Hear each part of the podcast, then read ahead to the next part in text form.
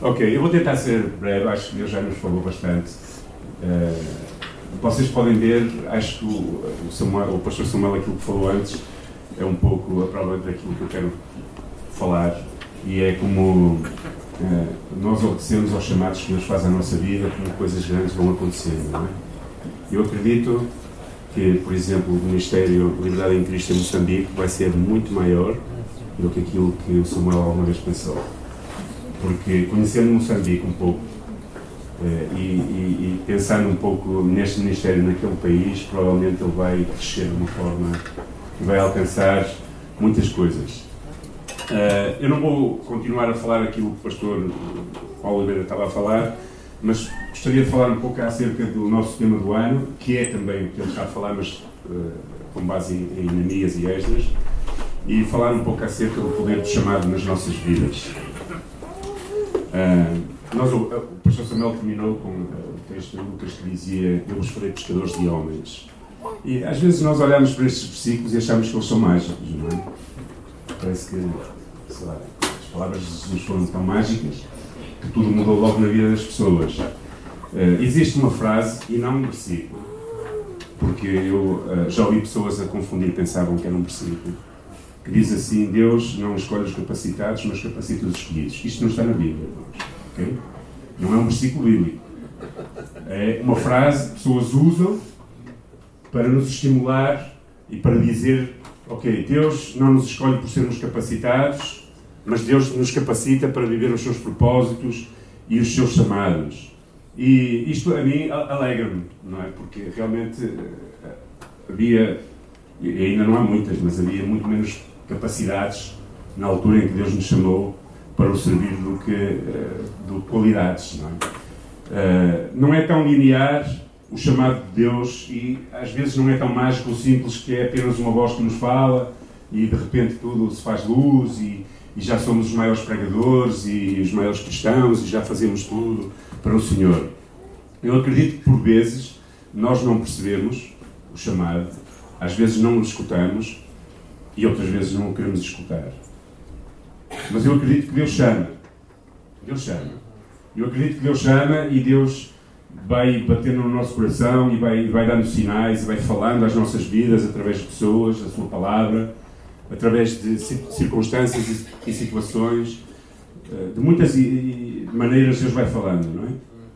E agora nós somos um bocado complicados. Eu não sei se vocês são. Eu sou um bocado complicado. E a minha mente, o meu coração, eh, a minha maneira de ser, a minha, o meu caráter, eh, às vezes complica aquilo que Deus quer facilitar. Um certo mentor, um certo discipulador, disse certa vez estas palavras: O que para Deus é uma rota direta do ponto A ao ponto B, para nós, por vezes, parece ser como um caminho sinuoso no meio um deserto que não nos leva a lugar nenhum. Às vezes estamos a dizer, oh, só tens que ir daqui para ali. E nós olhamos do ponto A para o ponto B e fazemos um emaranhado de pensamentos e de dificuldades e de coisas que realmente nos dificultam viver o chamado de Deus na nossa vida. E há exemplos tremendos. Quando nós olhamos para a Bíblia, eu não vou fazer uma exposição uh, versículo a versículo, vou mais falar de alguns pensamentos. Quando nós olhamos para alguns exemplos na Bíblia, por exemplo, Moisés Passou décadas a pastorear animais num lugar desconhecido, até encontrar uma sarça ardente que começou, de alguma forma milagrosa, a ouvir uma voz a falar dali, para ele. David passou anos a pastorear ovelhas antes de ser ungido rei. Sabe, quando David foi ungido rei, não tinha vencido Golias. Ele foi ungido rei, foi que se mandava chamar, não é? Porque os filhos mais velhos não eram aqueles que iriam ser ungidos e ele, não, ele, ele foi ungido logo ali para ser rei por Samuel. E acho que Jesus, Jesus teve quantos anos de ministério? Três, não foi? Mais ou menos. E quantos anos ele tinha quando. Não, quando, quando, quando morreu na cruz? 33. Então vejam lá a diferença. Três anos de ministério, 30 anos, que não se sabe muito. Pensa-se Jesus trabalhava como carpinteiro, era um desconhecido, antes de ser chamado, eh, antes de ser, digamos, iniciado o seu ministério uh, público. E às vezes nós achamos que o chamado de Deus vem à nossa vida e tudo se transforma de repente. Uh, e esquecemos que muitas vezes há partes menos emocionantes na história da vida de pessoas que são chamadas. Uh, nós gostamos de ver Moisés, o mar a abrir, a atuação é, de Deus através de Moisés, gostamos de ver ele bater, a sacar a água da rocha, gostamos de ver ele a desafiar o faraó, e, e isso é tudo muito bom. Gostamos de ver David a derrotar gigantes como Golias e a fazer muitas conquistas. E gostávamos, e gostávamos de ver a parte em que Jesus, no seu ministério, começa a pregar, multidões o seguem, cura coxos, cegos, milagres e tudo mais. Mas às vezes não é tão fácil assim. E nós desanimamos. E precisamos de aprender, talvez, a ouvir a voz de Deus quando parece que nada faz sentido. Olha, a primeira vez que Deus me falou ao meu coração, sabem o que é que eu fazia? Alguém sabe? Alguns sabem Sabe o que é que eu fazia? Quando Deus realmente falou ao meu coração e me chamou para o servir, todas as manhãs, às 5 da manhã, eu levantava-me, sabem para fazer o quê? Para mugir vacas. Tirar leite a vacas. E Deus começou a trazer uma convicção na minha vida de que queria usar a minha vida. Eu não, eu, eu não sabia como, eu era uma pessoa tímida, não, não gostava de falar, era introvertido e um bocado complicado e Deus começou a falar ao meu coração e durante dois anos foi o meu trabalho limpar corrais, mugir vacas, tratar porcos e tudo por aí fora. Deus ia trazendo a convicção ao meu coração de que queria que eu o servisse. E durante algum tempo, o que é que eu pensava que Deus queria que eu fizesse? Sabem o que era o chamado de Deus que eu achava para a minha vida? Trabalhar com vacas. Sabem porquê? Porque aquele lugar era o melhor lugar do mundo para mim. Era ali que Deus estava a transformar o meu caráter, estava a mudar o meu coração, estava a mudar uma perspectiva. Claro, eu lá tinha influência e podia falar com outros do amor de Deus. E isso enchia o meu coração. Mas eu não tinha aspirações de ser pastor ou, de, ou pensar que ia ser missionário. Eu queria estar naquele lugar a servir a Deus, a poder falar de Deus a outras pessoas. Às vezes, Deus nos chama apenas a ser fiéis nas coisas simples e mais chatas, quer seja a pastorear ovelhas, quer seja sendo carpinteiro, quer seja mugindo vacas. Mas quando Deus chama e traz essa convicção na nossa vida, e nós dizemos, Senhor, eu quero te servir, não importa o lugar, nós somos, de alguma forma, o Espírito Santo nos vai começando a transformar e a mudar para vivermos aquilo que Deus quer que nós vivamos, ainda que nós ainda não conseguimos perceber o quê.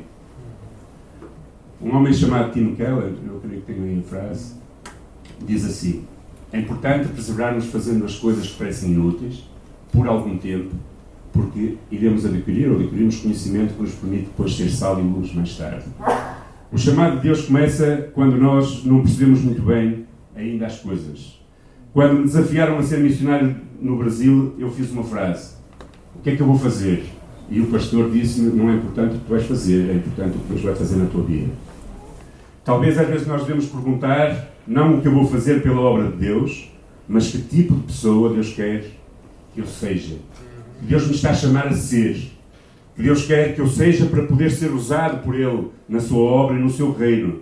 Deus nem sempre nos chama a entender, mas nos chama a ser fiéis e a obedecer. Isso sim, tenho a certeza. Todos os grandes homens de Deus têm uma particularidade. Foram obedientes ao chamado de Deus para as suas vidas, quer fosse no anonimato, quer fosse no meio da fama. Todas as pessoas que deixaram uma marca e que nós lemos, que são heróis da fé na Bíblia, ou pessoas contemporâneas, ou pessoas que existiram há pouco tempo na história da Igreja, eram pessoas que entenderam que a fidelidade e a obediência no chamado de Deus era o mais importante e queriam servir a Deus de todo o coração. Não importava onde nem como, mesmo nos momentos mais difíceis. Agora, eu quero falar quatro pensamentos que surgiram. Eu, eu estava a pensar, eu não tinha este, este sermão. Este sermão surgiu ontem, depois do tempo que nós estivemos todos juntos. Eu não sei, ninguém falou ou pensou, não sei se alguém pensou o que é que gostaram ontem. Eu gostei, para já a segunda mensagem eu não ouvi porque estive lá atrás a Sara Card e tal. Gostei da mensagem, da primeira mensagem, mas gostei muito daquele tempo à tarde. Uhum aquele tempo à tarde que nos deu a oportunidade de falarmos, e houve uma pergunta que realmente uh, uh, falou meu. Quer dizer, mexeu comigo porque é importante. Foi quando falámos da oposição. Não é? Oposição. E a pergunta era mais ou menos assim. Claro, vocês não tinham, só os líderes é que tinham. Dizia uh, para nós pormos umas cordas, amarrarmos os punhos e depois dizermos como é que nós sentimos às vezes oposição. E houve alguma, no meu grupo houve algumas coisas curiosas. É? Como às vezes nós deixamos de servir a Deus por causa da, da crítica ou, ou, por causa de outras coisas. E eu gostava de falar rapidamente acerca de quatro coisas que Deus trouxe ao meu coração. primeira dela, comparações.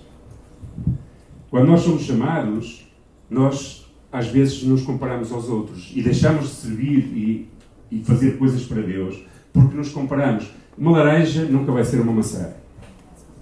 Não é? Nunca vai ser uma maçã. Há quem goste mais de laranjas, há quem goste mais de maçãs. Eu gosto das duas. Não é? Mas cada uma tem características diferentes, vitaminas diferentes e, e são diferentes. E a comparação tem dois problemas básicos. Eu estava a pensar esta noite, ou, ou a noite passada, enquanto pensava nisto. É que quando nós nos comparamos aos outros e olhamos para aqueles que têm menos qualidades ou capacidades que nós, nós nos orgulhamos e pensamos que somos os maiores. E depois, às vezes, começamos a fazer coisas e estragamos tudo, e fazemos coisas porque achamos que já nem precisamos de Deus para fazer.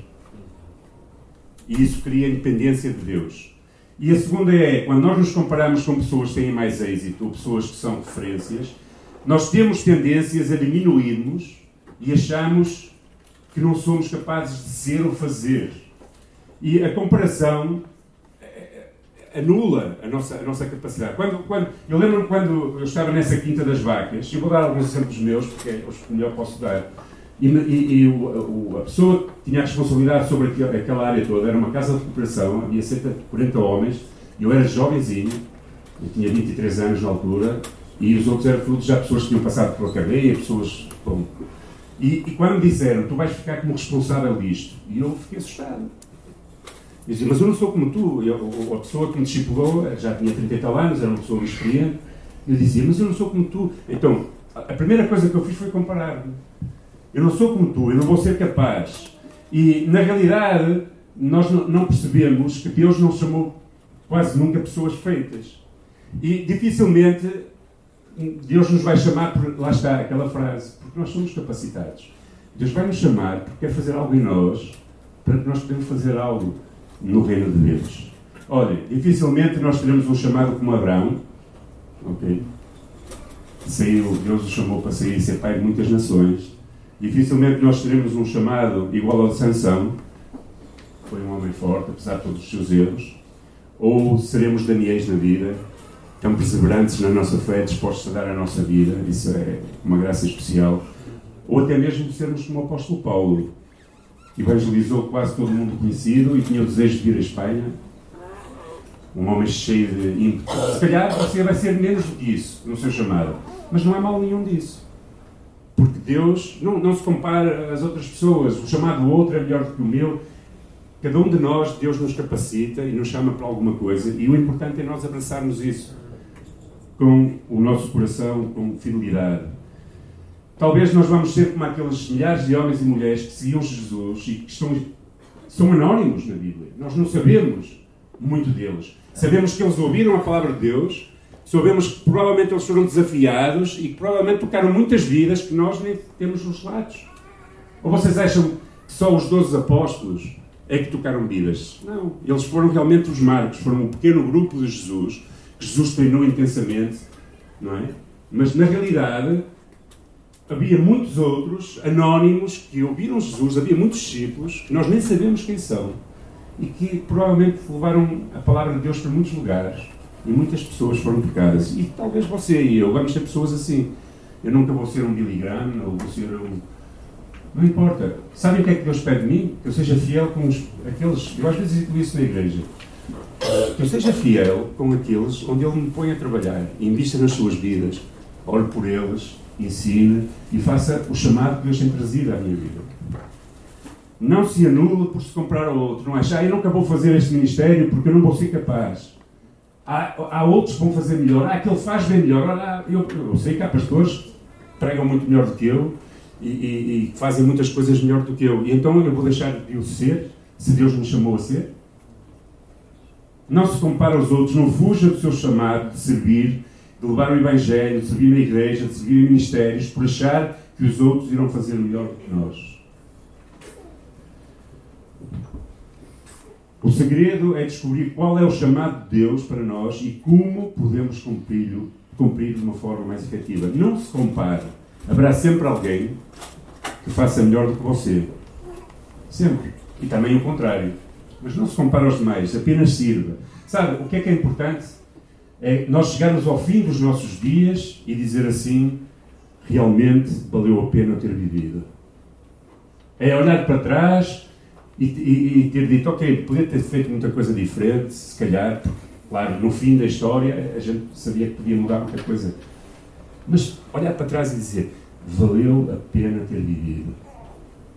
Eu vivi no centro da vontade de Deus para a minha vida. E quando eu digo isso, não tem a ver só com, com, com ser pastor ou missionário, tem a ver com tudo o que tem a ver com a nossa vida. Porque você pode ser missionário no seu emprego. Deus, se calhar, quer que você, sei lá, seja um empresário, pode estender o reino de Deus como empresário, ou, ou um professor, ou um engenheiro, não importa. Mas viva o propósito de Deus, convicto que essa é a vontade de Deus, no sítio onde você está, e faça-o sem se comparar aos demais.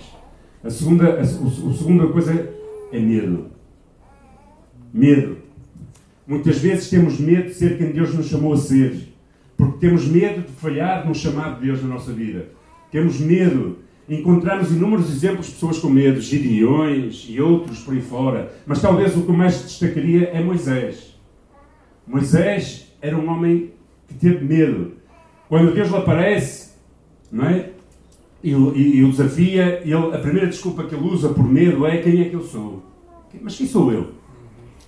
Quem sou eu? Moisés sentia-se inferior aos demais e ele pensava que Deus tinha escolhido a pessoa errada. No entanto, a resposta de Deus é: não importa quem tu és, porque eu irei contigo. E não importa se você se sente muito capacitado ou não para fazer o trabalho que Deus o chama a fazer. O que importa é que Deus vai connosco, porque é Ele que vai fazer a diferença. A segunda desculpa que Moisés disse: Ok, como, quem sou eu não serve, e quem és tu? Moisés, e com razão, não tinha grande intimidade com Deus até a altura. Não havia, como o pastor Paulo falou ontem, grandes escritos acerca de Deus, nem grandes coisas.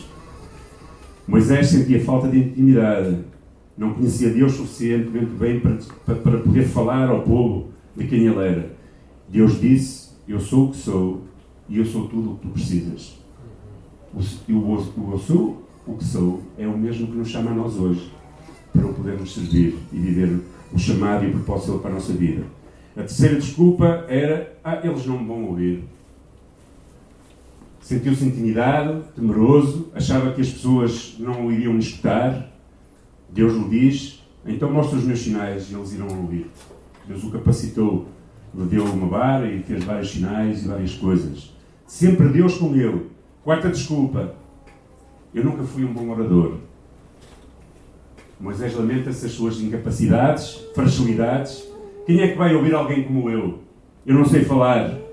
E sabem qual foi a resposta de Deus? Alguém se lembra? O que é que Deus lhe disse?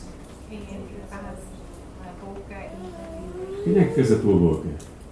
Nós. Quem é que nos fez a nós? Deus, Deus não se engana. Deus não se engana. Deus, quando nos chama, Ele não se engana. Ele é que nos criou. Ele sabe o que é que é o melhor para as nossas vidas. E depois, por último, já não tinha mais se esfarrapa dizendo: Olha, eu sei que podes encontrar alguém melhor do que eu. E é verdade. Eu acho que Deus às vezes poderia encontrar pessoas mais capacitadas do que eu para fazer o que eu faço. Ou o que você faz, ou o que Deus o chama a fazer. Mas Deus escolheu assim.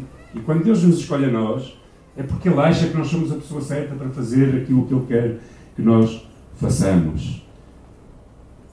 O medo é um sentimento terrível porque é um ladrão da nossa fé.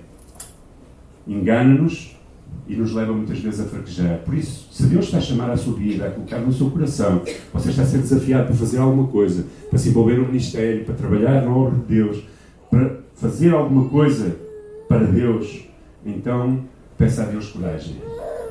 Como Deus dizia a Josué, não, é? não disse eu ser forte e corajoso. Se você quer conquistar algo para o Senhor, fazer algo para o Senhor, você precisa de coragem, de confiança, porque é a coragem e a confiança que alimenta a sua fé.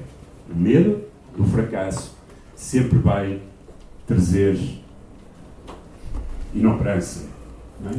Mas vale tentar do que nunca tentar. Confie em Deus. Terceira crítica e oposição. Foi algumas pessoas falaram isso ontem. E, e, eu já ouvi muito disto. E eu já senti isto também. Já tive, às vezes, vontade de deixar de fazer coisas por causa de me criticarem. Já tive. Eu, eu sei que é uma luta dentro de nós. Não suportamos a crítica e ficamos desestimulados para servir a Deus porque sofremos crítica e porque não queremos mais sofrer crítica e correr esse risco. Às vezes preferimos deixar de servir Deus naquilo que Ele nos chama a servir, só para não, não, não estarmos expostos a isso.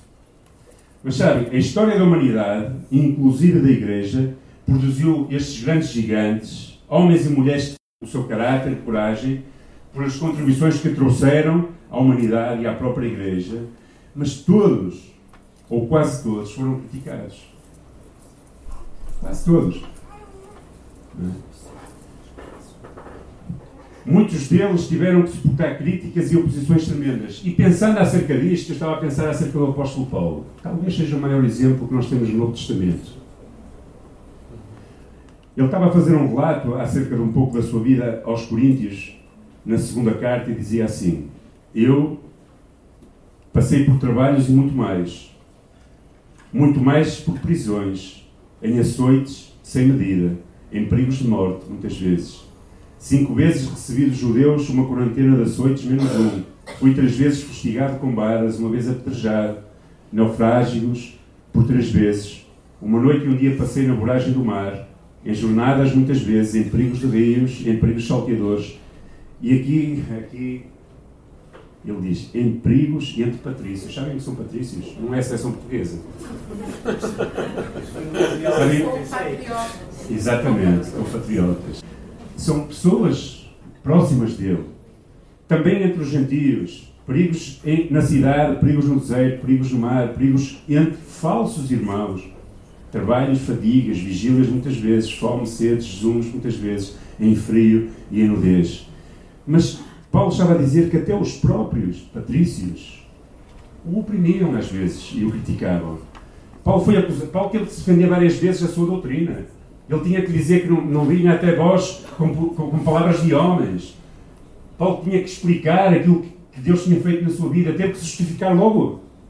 E eu, também, se eu fosse um dos apóstolos, tinha que se justificar e bem, não é? Porque ele andava atrás dos, dos cristãos. Mas ele teve. Muitos dos apóstolos iniciais não queriam receber. Teve que intervir Pedro. Eh, ou seja, ele recebeu oposição inicial mesmo dentro da própria sistema na altura que hoje chamamos igreja. Sempre vamos estar expostos a crítica e a oposição. Umas vezes será interior, dentro da própria igreja. Outras vezes será dos nossos familiares, dentro da, própria, da própria família. Não é? Eu sempre fico na memória que uma das primeiras oposições ao chamado veio da família do pastor Samuel, conto isso muitas vezes. Porque não compreendem, porque o chamado é pessoal, não é? Outras vezes vem do mundo e do seu príncipe, que nos estimula, que dizem tu não prestas, tu não vales nada. Tu... Outras vezes vem de nós mesmos. Nós nos autocriticamos mesmo, a nós mesmos, e isso nos desestimula. O exemplo de Paulo é encorajador, foi encorajador para Coríntios, é encorajador para mim hoje. Saber que eu não posso depender do meu chamado das críticas. O mesmo Deus que assistia a Paulo nas suas fraquezas é o mesmo Deus que me assiste a mim. As críticas às vezes servem para eu aprender e melhorar. Talvez para não voltar a fazer mais a mesma coisa. O mesmo Deus que estava com Paulo era o mesmo Deus que estava com Moisés, com David, com Gideão. É o mesmo Deus que está comigo hoje, consigo, no seu chamado. Hebreus capítulo 3, versículo 8 diz: Ele é o mesmo ontem, hoje e eternamente. O Deus que está connosco hoje não é mais fraco do que o Deus que estava com estes homens. Não desista do seu chamado por causa das críticas, da oposição. Agarre-se à certeza que você é um escolhido e que Deus o escolheu para o servir. E por último, influência negativa. Devemos decidir o que e quem influencia as nossas vidas. Principalmente das influências, nos devemos livrar das influências que nos criam dúvidas. Todos nós já ouvimos tipos de frases de alguém: Tu nunca vais conseguir fazer um bom trabalho. Ou tu não tens jeito para isto. Ou acho que não vale a pena servir neste ministério porque nunca vais ter reconhecimento e porque o outro fez isto e porque o outro faz aquilo, e sabem? E nós começamos a ser influenciados por veneno que às vezes há no nosso coração humano e começamos a estimular os outros e acabamos por inconscientemente, às vezes, estar a estimular alguém a desistir de um projeto que Deus tem para a sua vida. Eu gosto de ver homens eu, se calhar, também já fui assim, peço perdão. Mas realmente eu, eu gosto de ver homens que encorajem. É? Eu gosto de ser encorajado. Que a influência na, na, na minha vida possa dizer: Não, tu és capaz. Vamos orar ao Senhor, tu és capaz, Deus vai te capacitar, isto vai ir para a frente. Eu, pessoalmente, gosto de ver pessoas dizer: Olha, outro dia eu estava com uma pessoa por causa do problema uh, que as igrejas têm, que é a reunião de oração. Ok? Quase ninguém vai às reuniões de oração. E, e estava com uma pessoa, foi a última pessoa que chegou à igreja de Leça. E, e, e, estávamos a orar os dois e tal, depois, eh, eh, porque ela ficou assim, ah, estou só o pastor e tal. E depois ela disse assim, olha, porquê que você não acha que era melhor mudar, mudar a reunião de oração para antes do culto do domingo? Porque assim as pessoas, como custa vir ao sábado, pelo menos estavam ao domingo se tiram horário mais cedo. E eu, senti-me encorajado. Eu disse, olha, esta pessoa, não é?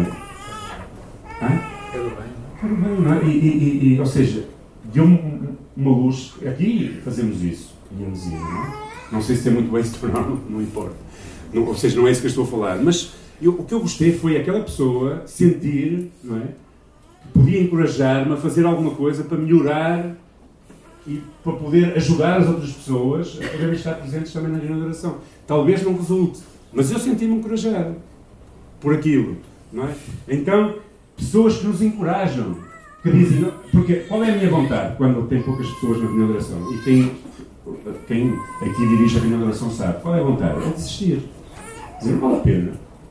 Bem, para aqui eu orar sozinho, não é? não vale a pena. Mas ela trouxe-me encorajamento, ou seja, a influência dessa pessoa trouxe-me encorajamento. Disse: Olha, se calhar se tentar, não era melhor fazer ao domingo de manhã, antes do culto? E eu realmente estou a pensar nisso. Pessoas que dizem nunca vais conseguir, nunca vais fazer um bom trabalho, não tem jeito, não vale a pena, desiste, não sirves nesse ministério, não vais ser reconhecido, são um tipo de influência negativa nas nossas vidas pessoas que estão sempre a influenciar, influenciar ou seja, a influenciar-nos para desistir, na minha opinião, nós devemos fugir desse tipo de influência. Acerte-se de pessoas que o encorajem. Pessoas, quando você tem ideias ou quando Deus traz coisas ao seu coração, que o estimulem a seguir. Que, que, que, que, digam, ok, vamos orar, vamos, vamos, vamos continuar, vamos ver o que é que Deus tem para ti, se realmente é isto. Encorajar pessoas é muito melhor do que influenciar negativamente. Pessoas que sejam para nós, como Paulo foi, por exemplo, para os seus amados discípulos, para Timóteo, por exemplo. Paulo dizia assim a Timóteo: Portanto, tu, meu filho, fortalece na graça que há em Cristo, e aquilo que ouviste de mim diante de muitas testemunhas, transmite a homens fiéis, capacitados a fim de que possam igualmente discipular a outros. Paulo estimulava Timóteo a seguir em frente, dizia: Não olhes para a tua juventude, não olhes para a tua fraqueza, não olhes para a tua pequenez, não olhes para a tua insignificância, mas antes, aquilo que aprendeste, aquilo que ouviste, aquilo que, que eu te ensinei, transmite a outros. Investe no reino de Deus homens que possam transmitir a outros, homens fiéis e capacitados, para que possa o Evangelho continuar a fluir. Não se deixe influenciar por pessoas negativas, porque você vai desistir de servir Deus. Você vai desistir de, de, de, de continuar a avançar. Aproxime-se de pessoas que sejam positivas e que tragam input positivo à sua vida.